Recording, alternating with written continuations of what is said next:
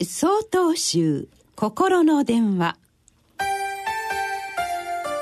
今週は「生きる喜び」と題して秋田県善林寺山中立雄さんのお話です。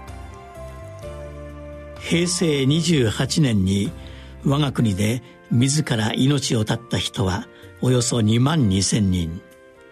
一頃よりは減ったもののなぜこんなに多くの人が命を絶つのでしょうか？その原因は様々あると思います。しかし一つに生きる喜びの意味が明確になっていないことがあるように私は思います。インターネットの掲示板に次のような書き込みがありました。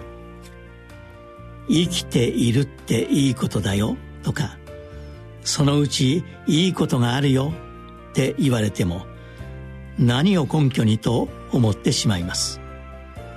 そんなきれい事を言われてもちっとも心に響かない。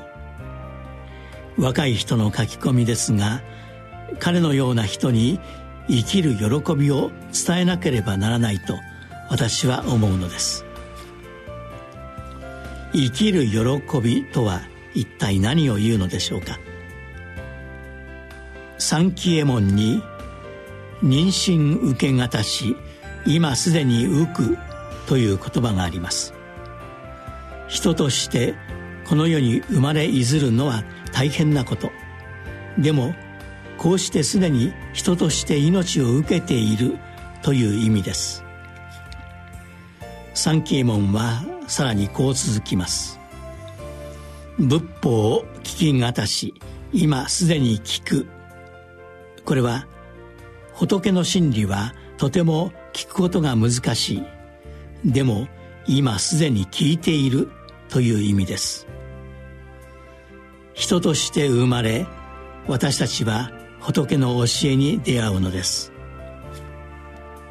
地球上には数多くの生き物が生存していますがその中にあって人として生まれるのは砂浜で一粒の米を探し出すくらいの確率なのかもしれません。そんな奇跡的な生を受け仏の教えに出会う。その喜びに気づいた時一切の悩みや苦労も全てが意味を持ち私たちは救われていくのではないでしょうか。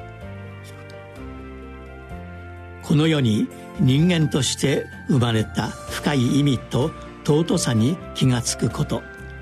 それが心穏やかで豊かな日々を過ごすための出発点なのです。